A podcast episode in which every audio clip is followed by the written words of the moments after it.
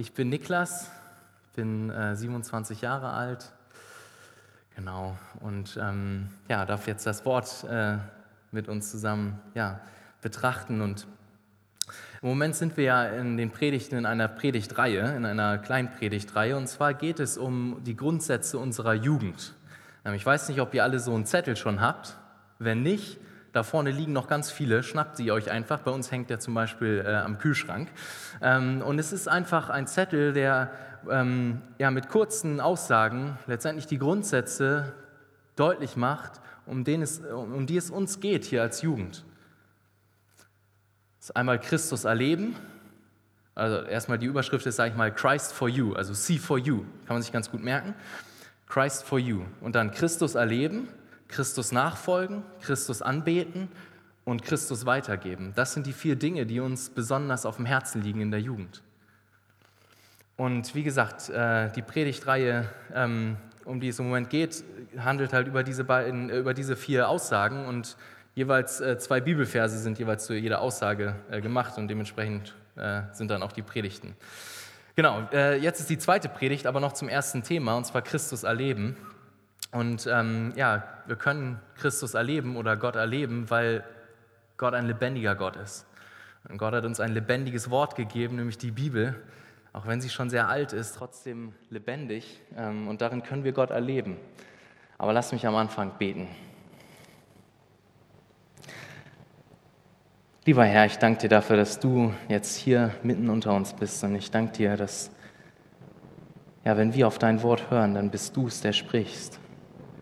Ähm, es sind nicht irgendwelche leeren Worte oder so, sondern du bist es, der spricht. Und ich möchte dich darum bitten, dass ähm, ja, du auch jetzt durch mich sprichst, Herr, wenn ich dein Wort ähm, ja, auslege und ähm, predige. Ich bitte dich darum, ähm, handle du, Herr, denn ohne dich sind wir vollkommen, ja, vollkommen hoffnungslos verloren. Ähm, bitte handle du, gib uns eine ganz neue Liebe für dein Wort und ja, dass wir doch einfach sehen, wie kostbar dein Wort ist und wie dringend wir es brauchen, Herr. Darum bitte ich dich. In Jesu Namen. Amen. Amen. Am Anfang der Predigt möchte ich mal, dass du dir eine Frage stellst, und zwar eine Was ist wenn oder Was wäre wenn Frage. Nämlich die Frage ist, was wäre, wenn es die Bibel nicht gäbe? Wie sehe dein Leben aus, wenn es die Bibel nicht gäbe? Denk mal einen Moment nach über diese Frage. Was wäre? Was wäre, wenn es diese Bibel nicht gäbe? Wie sähe dein Leben aus? Glaubst du, sähe es vielleicht genauso aus oder doch irgendwie anders? Lass mich diese theoretische Frage für dich beantworten. Es wäre alles anders. Du wärst immer noch tot in deinen Sünden, denn die Bibel ist es, die uns weise macht zur Errettung, wie es in unserem Text heißt, den wir gleich lesen werden. Du wärst nicht wiedergeboren, denn die Bibel ist es, durch die, Wieder die Wiedergeburt geschieht. Das lebendige Wort Gottes heißt in 1. Petrus 1. Du wärst auch jämmerlich am Sterben. Warum? Du würdest einen Hungertod sterben, denn die Bibel, sagt Jesus in Matthäus 4, Vers 4, brauchen wir noch dringender, als wir unsere Nahrung brauchen für unsere manchmal hungrigen Mägen. Noch dringender brauchen wir die Bibel. Und weiter, du ständst in einem Kampf, in einem Kampf gegen den Teufel, der permanent dabei ist, gegen dich zu, gegen dich, der permanent gegen dich gerichtet ist und der dich vernichten will. Und du ständst in diesem Kampf doch völlig ohne Waffe. Denn die Bibel ist das Schwert des Geistes, heißt es in Epheser 6. Und du wärst auch nicht heilig. Du hättest kein Leben, was so aussehen würde wie Jesu Leben. Denn Jesus betet in Johannes 17, Vers 17, für seine Jünger und damit auch für uns. Heilige sie durch die Wahrheit. Und dann betet er, dein Wort ist Wahrheit. Also das, wie wir Veränderung erfahren, ist durch das Wort. Also andersrum, du wärst nicht, du, dein Leben sähe nicht aus wie Jesus, überhaupt nicht, nicht nur im Ansatz. Und die Liste könnte noch lang fortgesetzt werden. Aber ich denke, jetzt schon wird eine Sache ganz deutlich, nämlich die, wie dringend wir Gottes Wort brauchen. Und dass es einen riesen Unterschied machen würde, einen Unterschied wie Tag und Nacht, wenn wir Gottes Wort nicht hätten.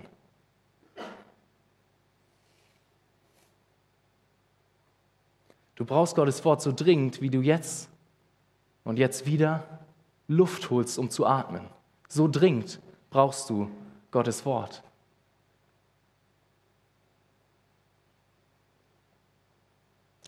Und deswegen lasst uns tief einatmen und äh, mit unseren Herzen tief Luft holen und Gottes Wort ähm, ja, sozusagen einatmen. Lass uns hören, was er zu sagen hat. Wir können schon mal aufschlagen den äh, Text für heute.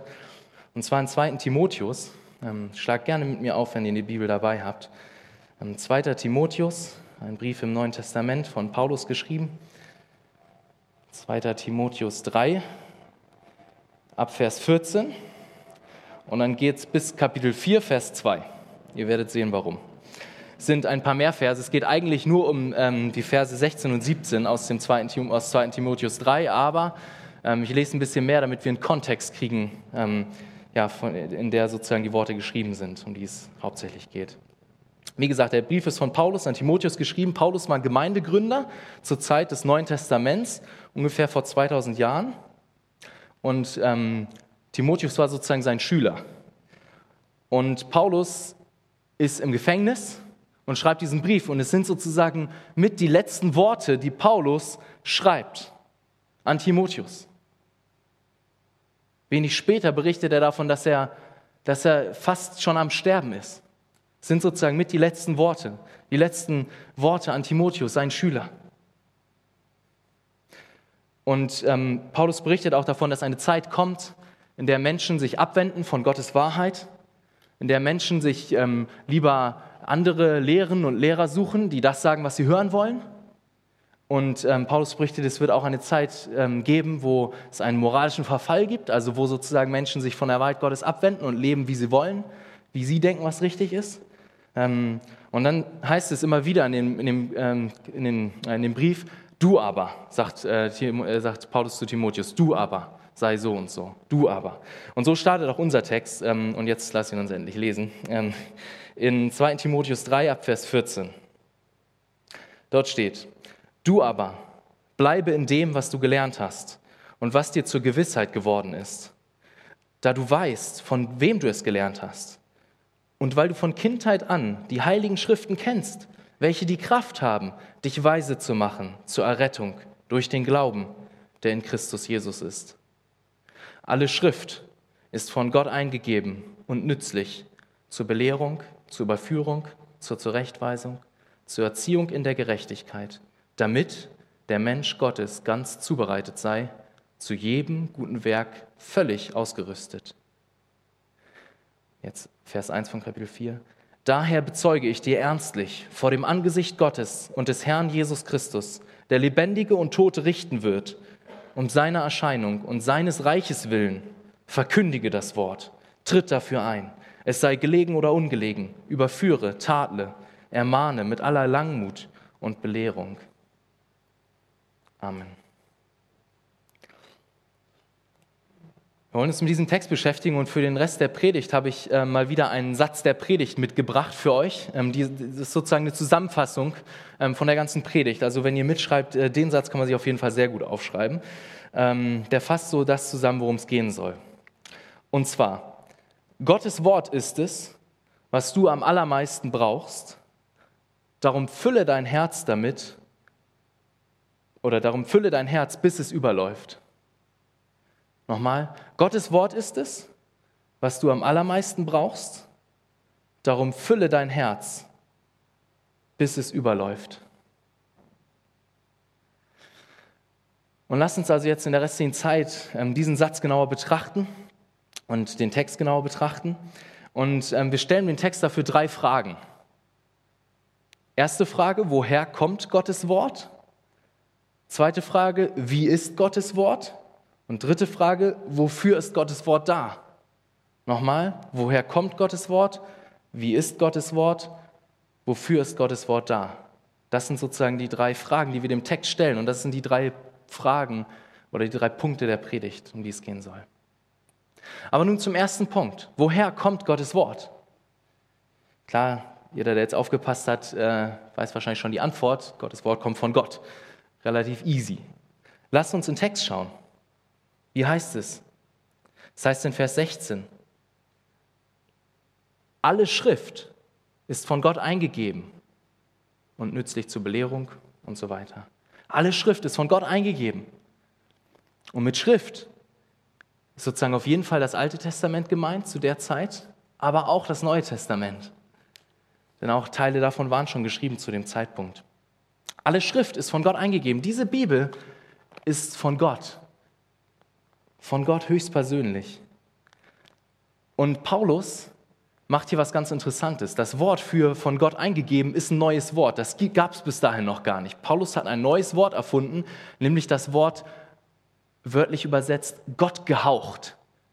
Die Schrift, die Bibel ist Gott gehaucht. Paulus will eine Realität ganz deutlich machen, nämlich dass die Bibel Gottes Worte sind. Und wenn du die Bibel liest, dann hörst du Gott direkt sprechen zu dir. Es ist so, wie wenn jemand dir ganz nah kommt und dir etwas ins Ohr flüstert. Was spürst du dann? Du spürst seinen Atem oder ihren Atem.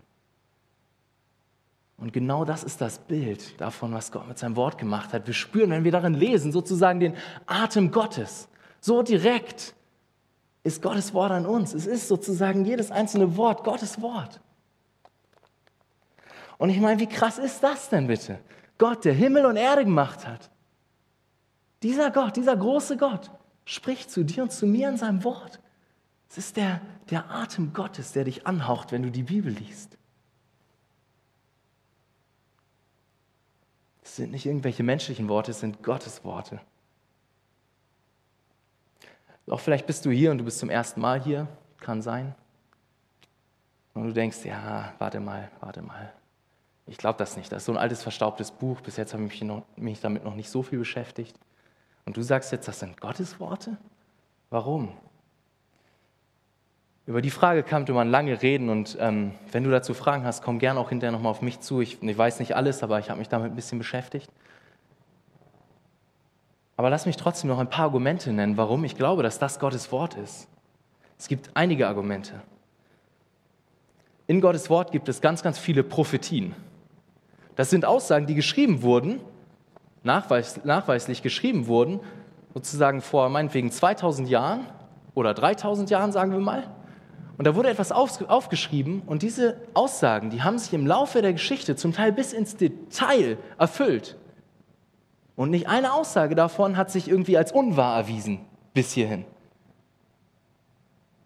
Ich würde sagen, das ist ein Argument dafür, das muss göttlich sein, das kann nicht von Menschen kommen, denn woher sollten Menschen die ganzen Details der Zukunft wissen?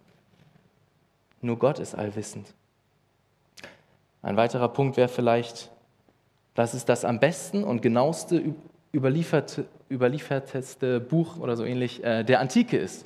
Also letztendlich, alles, was wir über Cäsar zum Beispiel wissen, ist ein Witz dagegen, gegen, gegen dem, dem gegenüber, wie genau die Bibel überliefert ist und wie viele Manuskripte wir von der Bibel haben und so weiter. Und wie früh die zum Teil in den Originalschriften sind. Es ist wirklich vertrauenswürdig. Die Bibel ist auch ein einheitliches Buch. Es wurde geschrieben über einen Zeitraum von mehr als tausend Jahren. Tausend Jahren, überlegt euch das mal. Viele Generationen. Und doch zieht sich ein roter Faden durch die gesamte Bibel durch. Wenn ihr mich fragt, ich glaube nicht, dass das ein Mensch hätte vollbringen können. Da steht Gott dahinter. Doch das größte Argument, warum die Bibel Gottes Wort ist, habe ich noch nicht genannt, beziehungsweise ich habe es schon genannt, aber jetzt eben noch nicht. Ich habe es am Anfang genannt. Das größte Argument, warum die Bibel Gottes Wort ist, ist, dass die Bibel selber sagt, dass sie Gottes Wort ist. Jetzt denkst du vielleicht, hä? Das ist unlogisch. Niklas, das, das kann nicht sein. Du kannst ja nicht begründen, dass die Bibel Gottes Wort ist mit der Aussage, hä, die Bibel sagt, sie ist Gottes Wort. Gibt keinen Sinn. Doch, gibt es. Lass mich erklären, warum wenn irgendwas anderes bezeugen müsste, dass die Bibel Gottes Wort ist, dann wäre dieses andere ja selber eine höhere Autorität als Gottes Wort selber. Und das geht natürlich nicht. Wenn also irgendeine wissenschaftliche Arbeit zum Beispiel bezeugen müsste, ja, mit hundertprozentiger Gewissheit, diese Bibel ist Gottes Wort, dann wäre diese wissenschaftliche Arbeit, hätte eine höhere Autorität als Gottes Worte selber. Aber wie kann denn etwas eine höhere Autorität haben als Gottes Worte selber. Geht nicht. Also muss es doch so sein, dass die Bibel selber sagt, dass sie Gottes Wort ist. Wie kann es denn anders sein? Wes welcher höheren Autorität soll sich denn die Bibel bedienen, um bestätigt zu werden? Es gibt ja keine höhere Autorität, außer Gottes Worte selber. Deswegen gibt es Sinn, dass die Bibel in erster Linie sagt, sie ist Gottes Wort. Und die Frage ist, stehen wir dahinter? Glauben wir das? Auch wenn du jetzt vielleicht nicht bei dem letzten Punkt oder so ganz mitgekommen bist, ist nicht so schlimm, aber eine Sache ist ganz wichtig, nämlich dass du felsenfest davon überzeugt bist, dass die Bibel Gottes Wort ist. Das ist super entscheidend. Und wenn du das nicht bist, dann will ich dich ermutigen, klemm dich dahinter, beschäftige dich damit, setz dich damit auseinander. Denn diese Frage hat Auswirkungen auf dein ganzes Leben. Ist ja klar, wenn du halt nur denkst, ja, das ist Gottes Wort, aber vielleicht noch nicht ganz oder so, dann wird, das, wird die Bibel dir nichts sagen. Dann wirst du das nicht machen, was in der Bibel steht. Wirst dich dem nicht unterordnen. Warum auch? Also, du siehst, die Frage ist alles entscheidend. Und ich möchte dich, möchte dich damit herausfordern mit dieser Frage. Glaubst du das? Und lass uns noch mal einige Schlussfolgerungen angucken, die das mit sich bringt. Wenn wir glauben, dass die Bibel Gottes Wort ist, so wie sie hier uns überliefert ist, dann zieht das einige Dinge nach sich. Und zwar als erstes, dann hat dieses Wort Autorität. Dann hat das Wort Autorität. Dann ist das, was hier drin steht, das, was zählt in deinem Leben. Und das ist die Frage gleich am Anfang. Lebst du das? Wenn die Bibel dir sagt, dass Gott dich geschaffen hat, wunderbar geschaffen hat, ist die Frage ganz praktisch, glaubst du das? Oder bist du mehr davon überzeugt, was du über dich denkst? Oder glaubst du das? Hat das Autorität für dich? Haben diese Worte hier Autorität für dich? Sie sind Gottes Worte. Oder wenn die Bibel dir sagt, ähm, dass du besser alles daran tun solltest, dich nicht sexuell zu versündigen, sei es mit deinem Freund oder deiner Freundin oder alleine, mit Pornografie oder was auch immer, ist die Frage, lebst du danach? Ordnest du dich dem unter? Nimmst du das für dich an? Oder denkst du, nee, ich weiß selber, was besser ist? Gehorchst du Gott, wenn es dir, wenn Gott dir darin Anweisungen gibt, wie du mit deinen Freunden umzugehen hast, wie du mit deinen Worten umzugehen hast, wie du mit deinen Finanzen umzugehen hast, wie du mit deinen Arbeitskollegen umzugehen hast, mit deiner Zeit, mit deinem Geld und so weiter? Nimmst du das ernst? Sind das, nimmst du Gottes Worte für bare Münze, sage ich mal, für dein Leben? Das ist die erste Schlussfolgerung, die das nach sich zieht, wenn wir davon überzeugt sind, dass das Gottes Wort ist. Wenn das so ist, wenn es Gottes Worte sind, dann können wir auch sicher sein, dass die Worte 100% wahr sind. Unfehlbar. Sie können nicht falsch sein, denn Gott kann nicht falsch sein. Er ist ja Gott. Deswegen spricht man auch von der Unfehlbarkeit der Schrift. Gottes Wort ist 100% vertrauenswürdig. Und weil das so ist, ist Gottes Wort auch die Grundlage, an, an, anhand dessen wir alles beurteilen und testen können. Ein Richter hat zum Beispiel das Gesetz als Grundlage und anhand des Gesetzes entscheidet er oder macht er seine Urteile. Und genauso wie das da funktioniert, ist es auch, sage ich mal, mit der Bibel. Die Bibel ist die Grundlage für alles, wie das Fundament eines Hauses. Und anhand der Bibel können wir Dinge beurteilen. Anhand der Bibel können wir beurteilen, was richtig, was falsch ist, wie wir zu leben haben oder nicht. Versteht mich nicht falsch, nicht alle Fragen sind in der Bibel beantwortet. Aber die Sachen, die die Bibel beantwortet, die zählen zu 100 Prozent.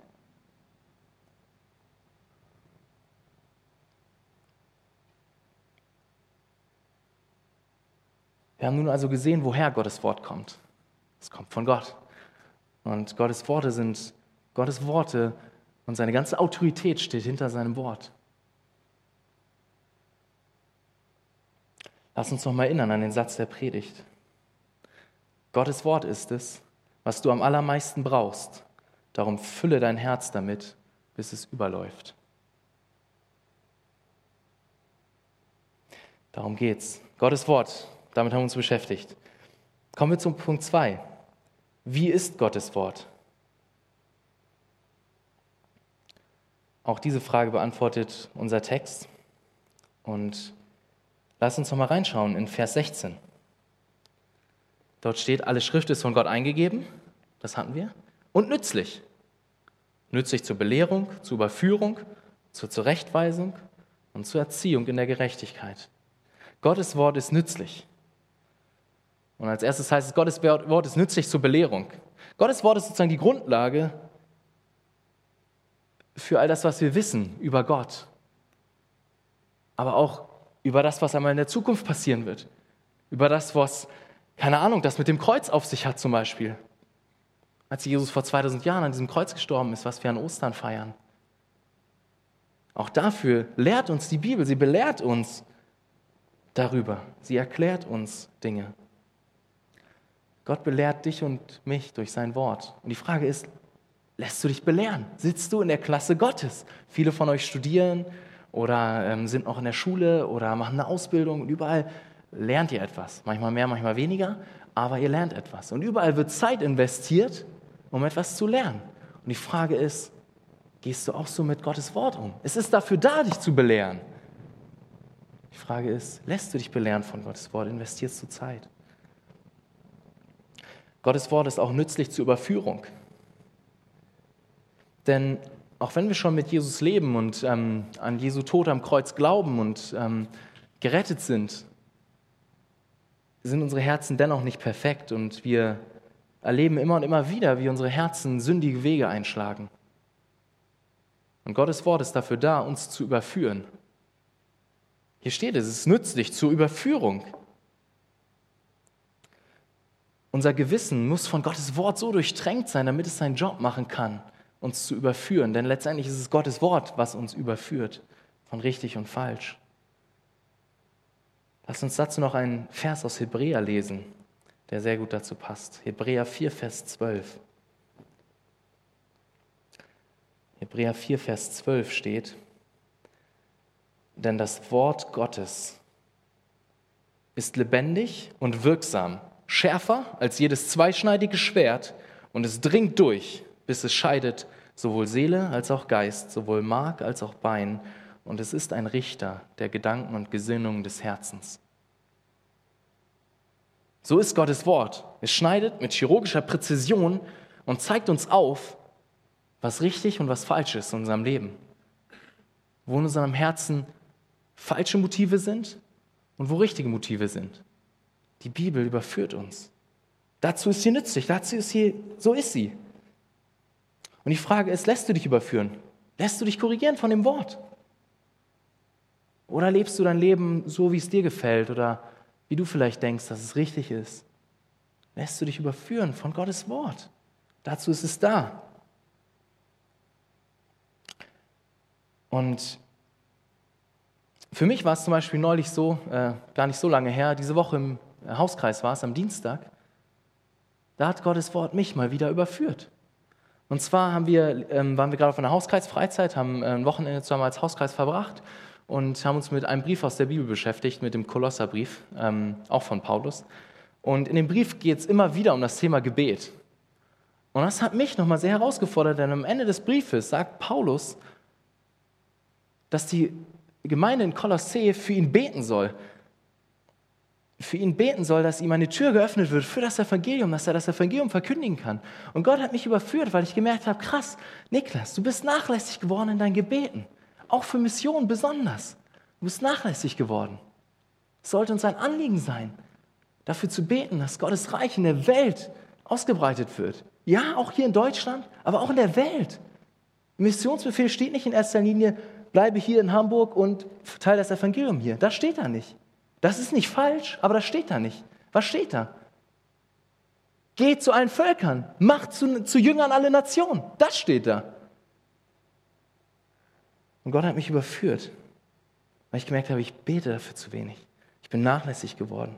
Und so hat mir, hat mir Gott gezeigt, nicht, das, das musste wieder mehr ein Herzensanliegen werden. Und ich konnte das Jesus bringen und konnte es ans Kreuz bringen und ähm, dafür bin ich dankbar.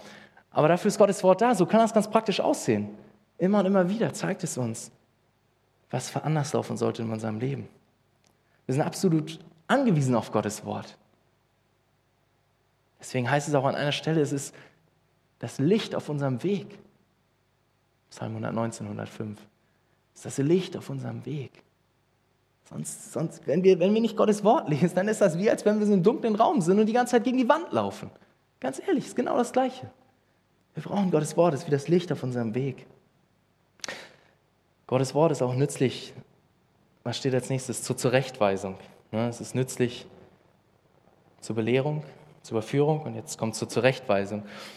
Und das griechische Wort, was hier gebraucht wird, das ähm, wird an anderer Stelle ähm, dafür gebraucht, was man macht, wenn ein Stuhl umgefallen ist. Man stellt ihn wieder auf, man richtet ihn wieder auf.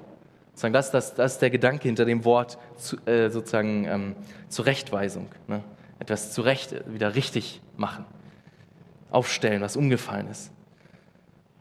Und Gottes Wort ist, ist, so kostbar. Es zeigt uns nicht nur, was falsch ist. Es ist nicht nur ein Buch voller Verbote, was dir zeigt, das sollst du nicht machen, das sollst du nicht machen, das sollst du nicht machen, sondern es zeigt uns auch, wie sieht ein Leben mit Jesus aus? Wie sollen wir leben? Wie sieht das aus, wenn wir mit Jesus unterwegs sind? Und Gottes Wort zeigt uns auch, stellt uns auch in dem Sinne auf, indem es einen Ausweg aufzeigt. Wenn wir sozusagen, wenn du jetzt überführt bist von Dingen, die ich sage, die Gottes Wort uns sagt, wenn du davon überführt bist, dann lässt dich Jesus nicht da stehen. Nein, der Teufel, der zeigt dir deine Sünde und lässt dich damit in Ruhe, weil er will, dass du dich um dich selber drehst und um dich selber drehst. Aber so ist Jesus nicht. Jesus überführt dich von Schuld, aber er zeigt dir auch das Kreuz. Denn Gott hat ja einen Ausweg geschaffen für die Sünde. Wenn wir uns nur demütigen und umkehren von unserem Weg, dann ist uns vergeben. Jesus ist vor 2000 Jahren ans Kreuz gegangen, hat gelitten und ist gestorben. Den Tod, den wir eigentlich hätten sterben sollen, du und ich, an unserer Stelle, damit wir Vergebung haben. Das ist der Ausweg Gottes für Sünde. Und auch das zeigt uns Gottes Wort auf, immer und immer wieder. Die Bibel ist voll davon, sowohl im Alten als auch im Neuen Testament. Ganz viele der Prophetien, die ich vorhin angesprochen habe, sprechen genau darüber, über das Kreuz. Und dass Gott ein Gott ist der Vergebung. Ein Gott der Vergebung. Und Gottes Wort richtet dich auch auf, wenn du niedergeschlagen bist. Auch in dem Sinne richtet uns Gottes Wort auf. Vielleicht bist du hier und du bist schwer getroffen, gerade vom Leben. Es kann sein. Es sind Dinge da, die dich schwer belasten darfst du gewiss sein, Gottes Wort richtet dich wieder auf. Gott liebt es, durch sein Wort dich zu trösten, zu dir zu sprechen. Oh, wie oft durfte ich das erleben, dass Gott durch sein Wort mein Herz getröstet hat, meinem Herzen Hoffnung gegeben hat, wieder neu. Das macht Gott durch sein Wort. Er weist uns in dem Sinne auch zurecht. Er richtet uns wieder auf.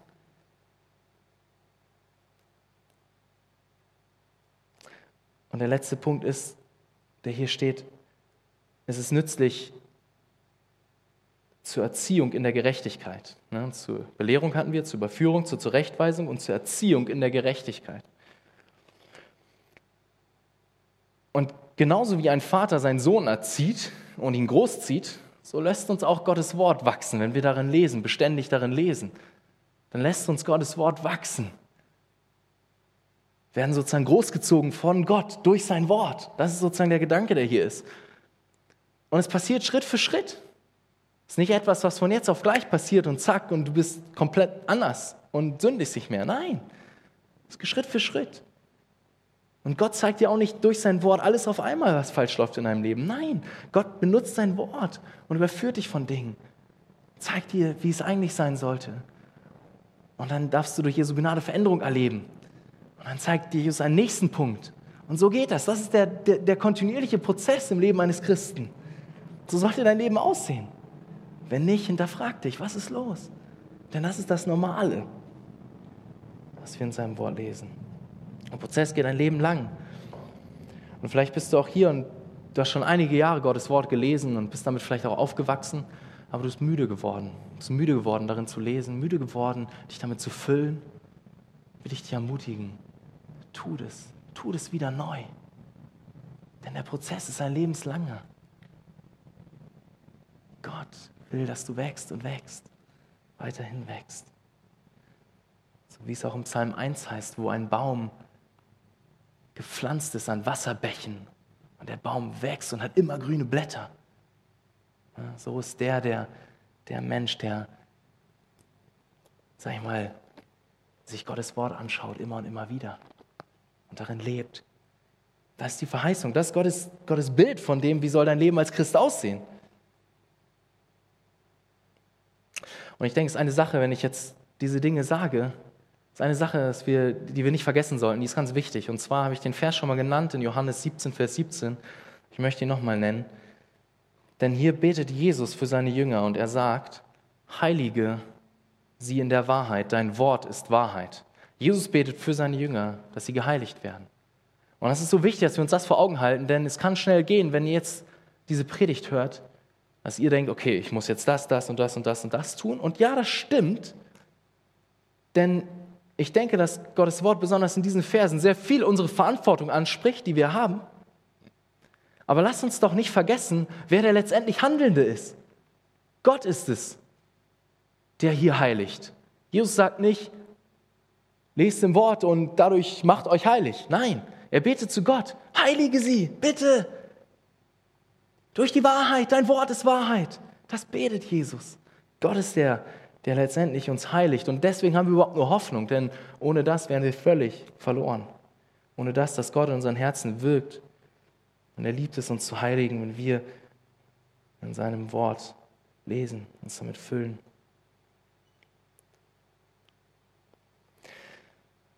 Und ich weiß nicht, wie es euch geht, aber wenn ich diese Dinge lese und äh, mich mit den Dingen beschäftige, dann komme ich wieder ganz neu in Staunen darüber, wie kostbar Gottes Wort ist und was Gott alles durch sein Wort in uns tun will.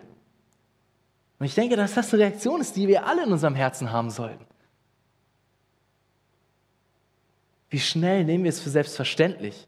Wir haben eine Bibel mit vielleicht, wir haben noch mindestens drei im Regal stehen zu Hause. Wie schnell nehmen wir es für selbstverständlich, dass wir Gottes Wort haben? Es ist für uns selbstverständlich. Aber Menschen über die Jahrhunderte hinweg sind die Märtyrertod gestorben, dafür, dass du dieses Wort so in deinen Händen halten kannst und in deiner Sprache das Wort lesen kannst. Martin Luther hat nicht nur einmal sein Leben riskiert dafür, dass du diese Bibel auf Deutsch lesen kannst. In England sind Leute verbrannt worden, weil sie die Bibel übersetzt haben in die Sprache, dass jeder sie verstehen kann. Nimm das nicht für selbstverständlich. So viele Menschen auf dieser Erde haben dieses Privileg nicht. Es gibt 2163 Sprachen, in denen es noch nicht ein Vers der Bibel gibt. 2163 Sprachen, ohne auch nur ein Vers der Bibel. Was ist das für ein Privileg, was wir haben? Wie kostbar sollte uns das Wort sein? Gott ist es, der darin spricht. Gott haucht uns an mit seinen Worten, durch sein Wort. Es ist nicht nur endlich kostbar, sondern wir brauchen es auch am allermeisten, am allerdringendsten brauchen wir Gottes Wort. Lass uns noch mal einmal den Satz der Predigt in Erinnerung rufen. Gottes Wort ist es, was du am allermeisten brauchst. Darum fülle dein Herz, bis es überläuft. Lass uns zum dritten Punkt kommen. Der Absicht Gottes mit seinem Wort. Punkt 3. Wofür ist Gottes Wort da? Was ist Gottes Absicht mit seinem Wort? Was möchte er tun? Lass uns nochmal Vers 17 anschauen. Es fängt an mit damit. Ne, immer ein Zeichen dafür, okay, jetzt kommt die Absicht. Wozu ist das vorher Gesagte da? Damit der Mensch Gottes ganz zubereitet sei, zu jedem guten Werk ausgerüstet. Gottes Wort ist also erstens dafür da, dass wir ganz zubereitet sind. Oder anders übersetzt, dass wir vollkommen sind, dass wir perfekt sind, dass wir ganz sind. Dafür ist Gottes Wort da. Und der Punkt hier ist, durch Gottes Wort haben wir alles, was wir brauchen. Alles, was wir brauchen, hast du durch Gottes Wort. Wir brauchen keine extra Offenbarung, wir brauchen keine extra Prophetie, wir brauchen keine extra, extra irgendwas. Wir haben alles in Gottes Wort, was wir brauchen. Der Punkt ist nicht, dass diese Dinge schlecht sind. Versteh mich nicht falsch. Nein, Jesus benutzt diese Dinge und sie sind real.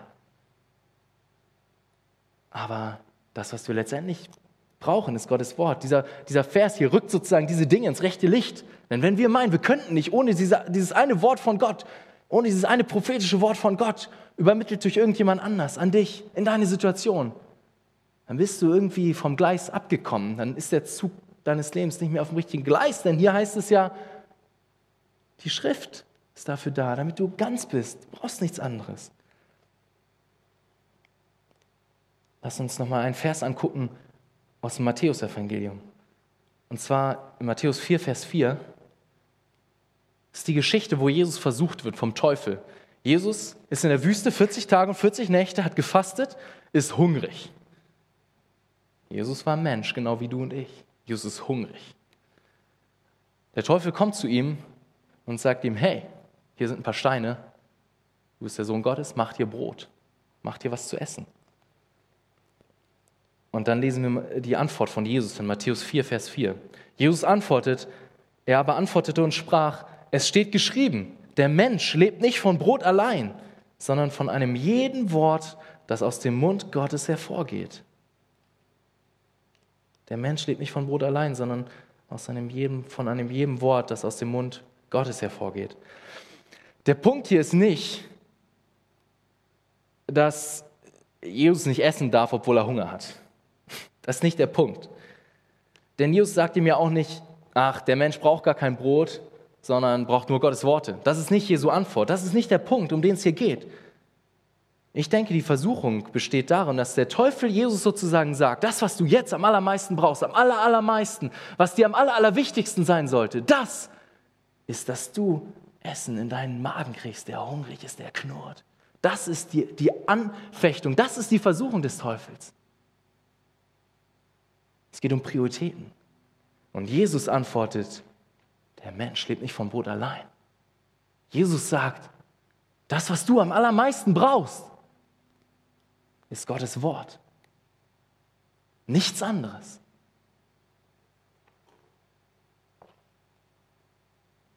Mich hat das nochmal umgehauen, als ich das neulich in meiner stillen Zeit gelesen habe. Mich hat es umgehauen. Ich gedacht krass, das ist eine radikale Aussage von Jesus. Wir brauchen Gottes Wort noch viel dringender, als wir essen müssen. Ohne Essen sterben wir. Krass. Ohne Gottes Wort. Wie viel mehr? Ohne Gottes Wort. Krass. Die Frage ist, lebst du das? Bist du mehr darauf bedacht, dich mit Gottes Wort zu füllen, als du darauf bedacht bist, morgens dein Frühstück zu dir zu nehmen? Oder gleich was in der Jugend zu essen unten? Was liegt dir mehr auf dem Herzen? Was brennt dir mehr am Herzen? Wenn wir nach Jesus gehen, muss die Antwort Gottes Wort sein. Nichts anderes. Es gibt noch einen zweiten Teil, noch eine zweite Absicht, wozu Gottes Wort da ist. Steht, damit der Mensch Gottes ganz zubereitet sei, das hatten wir eben, und jetzt kommt, zu jedem guten Werk völlig ausgerüstet. Du und ich, wir sind durch Gottes Wort ausgerüstet für jedes gute Werk. Wir haben in Gottes Wort alles, was wir brauchen, damit wir das, damit wir das tun können, was Gott möchte, was wir tun. Das Wort hier beschreibt zum Beispiel sozusagen einen Lehrer, der alle seine Materialien dabei hat in der Klasse, damit er unterrichten kann. Er ist, er ist ganz ausgerüstet für den Unter, äh, Unterricht. Oder lass mich ein Beispiel bringen aus meinem Alltag. Viele von euch wissen, ich bin Krankenpfleger. Und wenn ich äh, so dann auf Station bin, dann habe ich hier drei Stifte, dann habe ich da noch eine kleine Taschenlampe, dann habe ich mein Telefon da, dann habe ich hier ein Stethoskop und ich habe ähm, was habe ich da noch? Ich habe dann ähm, eine Klemme und an der Klemme ist Klebeband dran und ich habe eine Schere da. Ganz viele Dinge. Und wozu habe ich die Dinge? Ich habe sie, damit ich meine Arbeit machen kann. Ich bin sozusagen ausgerüstet, damit ich das machen kann, was ich muss. Ach ja, ein Stauschlauch zum Blutabnehmen ist auch noch da. Denn was muss ich machen? Ich muss Blut abnehmen, ich muss einen Gips anlegen, ich muss einen Verband äh, abschneiden, ich muss was auch immer. Ganz viele Dinge machen. Ich bin sozusagen ausgerüstet mit den Sachen, die ich brauche, um das zu tun, was ich muss. Und das ist der Gedanke hier. In Gottes Wort haben wir das, was wir brauchen. Sind wir damit voll ausgerüstet, komplett, mit allem, was wir brauchen, um das zu tun, was Gott möchte, was wir tun. Wir brauchen nichts anderes. Wir brauchen keine extra, kein extra Buch, keine extra Lehre, kein extra Prediger. Wir haben alles in Gottes Wort. Die Dinge sind nicht falsch, oft sogar sehr nützlich. Aber eigentlich brauchen wir nur das. That's it. Nur mit dem kannst du so leben, vollkommen so leben, wie Gott es möchte. Deshalb ist auch die Rede von der Allgenügsamkeit der Schrift. Auch so ein theologisches Wort. Allgenügsamkeit. Das heißt, sie ist, sie ist für alles Genüge. Die Schrift ist, ist sozusagen alles, was wir brauchen. Sie ist das, was wir am allermeisten brauchen. Ich hoffe, dass das bis jetzt sehr klar geworden ist in den letzten Punkten. Gottes Wort ist es, was wir am allermeisten brauchen. Darum fülle dein Herz, bis es überläuft. Und die Frage, die ich jetzt am Ende noch stellen möchte, ist, welche Auswirkungen sollte das auf dein Leben haben? Wie sollte dein Leben praktisch sich verändern oder aussehen, wenn wir diese ganzen Wahrheiten sehen? Im Satz der Predigt heißt es, okay, was heißt es da? Es heißt, darum fülle dein Herz damit, bis es überläuft. Das ist die Auswirkung. Lasst uns nochmal für die Auswirkung nochmal in Kapitel 4 schauen. Ich habe ein bisschen mehr von dem Text gelesen und jetzt kommt, äh, wisst ihr warum. Lass uns die ersten beiden Verse nochmal lesen aus dem vierten Kapitel. Paulus ermahnt hier ähm, Timotheus eindringlich und sagt ihm, daher bezeuge ich dir ernstlich vor dem Angesicht Gottes und des Herrn Jesus Christus, der Lebendige und Tote richten wird, um seine Erscheinung und seines Reiches willen. Verkündige das Wort, tritt dafür ein, es sei gelegen oder ungelegen, überführe, tadle, ermahne mit aller Langmut und Belehrung. Timotheus soll das Wort predigen. Er soll mit dem Wort überführen, tadeln, ermahnen. All das soll Timotheus machen mit dem Wort. Und auch wenn nicht alle von uns Prediger sind und das auch nicht heißt, dass alle von uns predigen sollen, wird doch eine Sache sehr deutlich, das Wort Gottes soll präsent sein, soll uns prägen im Umgang miteinander. Seht ihr die Parallele ähm, in diesen Versen zu dem Vers 16, den wir eben so ausführlich uns angeguckt haben? In Vers 16 ist darüber gesagt, wie das Wort ist und es ist nützlich. Es ist nützlich zur Überführung, zur Zurechtweisung. Und zum Teil sind die gleichen Worte, die da gebraucht werden, jetzt die Worte, die sozusagen Paulus an Timotheus richtet. Er sagt, überführe mit dem Wort, tadle, weise zurecht. Und ich denke, darin wird ganz deutlich, das alles soll mit dem Wort geschehen. Die Gemeinschaft unter Gläubigen soll geprägt und durchtränkt sein vom Wort. Und ich bin sehr dankbar, dass wir eine Gemeinde haben, der das ein Herzensanliegen ist. Dass das Wort so einen zentralen Stellenwert hat. Denn das hat es. Wir haben gesehen in der ganzen Predigt bis hierhin, warum. Das Wort Gottes ist das, was wir am allermeisten brauchen. Schlag noch einen letzten Vers mit mir zusammen auf, in Kolosser 3, Vers 16. Ein Vers, der sehr gut beschreibt, wie unser Leben, unser Leben auch als Gemeinde, als Jugend aussehen sollte. Und zwar steht in Kolosser 3, Vers 16, lasst das Wort des Christus reichlich in euch wohnen, in aller Weisheit. Lehrt und ermahnt einander und singt mit Psalmen und Lobgesängen und geistlichen Liedern dem Herrn lieblich in euren Herzen. Lasst das Wort des Christus reichlich in euch wohnen. Darum geht's. Also ganz konkret, tu es. Wenn du deinen Bruder, deine Schwester siehst und sie ermahnt werden muss oder er, tu es. Tu es mit dem Wort, in Liebe, in Weisheit. Aber tu es mit dem Wort. Lass es im Wort geschehen. Vielleicht ist deine Schwester oder dein Bruder auch da und braucht Trost. Tu es. Tu es mit dem Wort. Das heißt nicht, hier. Nein, nein. Aber es heißt vielleicht, Jesus, vielleicht hast du einen Vers für eine Person. Und vielleicht gibt dir Jesus in dem Moment einen Vers. Oder dir fällt ein Vers ein und denkst, ah, das habe ich gerade in meiner stillen Zeit gelesen. Das passt voll in die Situation von ihr oder ihm. Ermutige sie ihn damit, ihn oder tröste ihn oder sie damit. Mach es.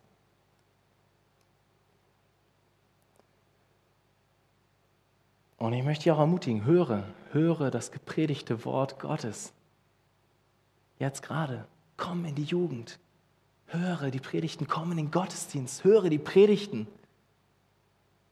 ist das gepredigte Wort Gottes, was du so dringend brauchst. Nutze auch den Lobpreis ganz bewusst, um dich mit Gottes Wort zu füllen. dann habt ihr das eben mitgekriegt, wie es in den Versen hieß. In Vers 16 hier, Kolosser, lasst das Wort des Christus reichlich in euch wohnen, in aller Weisheit. Und dann lehrt und ermahnt einander und singt mit Psalmen, Lobgesängen, geistlichen Liedern.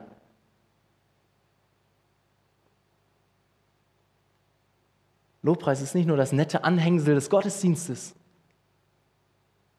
Oder hey, wir singen ein paar Lieder, damit alle wieder wach werden. Nein!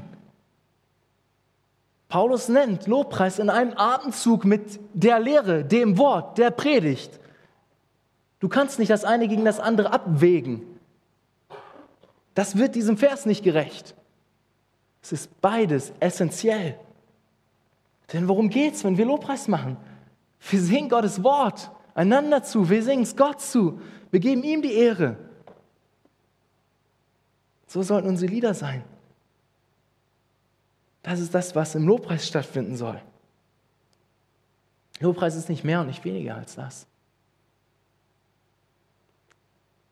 Lass Gottes Wort reichlich in dir wohnen.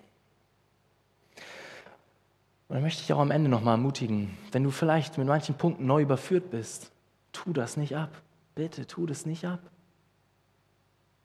Gott hat, dein Wort, hat sein Wort vielleicht benutzt, um dich zu überführen mit Dingen. Tu das nicht ab. Bring es ans Kreuz. Komm zu Jesus. Komm, komm ans Kreuz.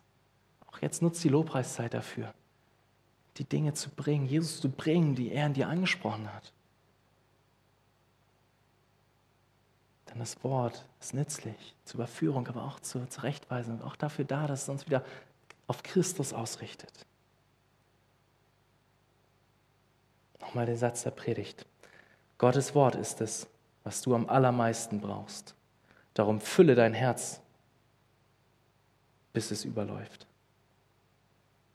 Lass uns beten. Herr Jesus, ich danke dir so sehr für dein Wort.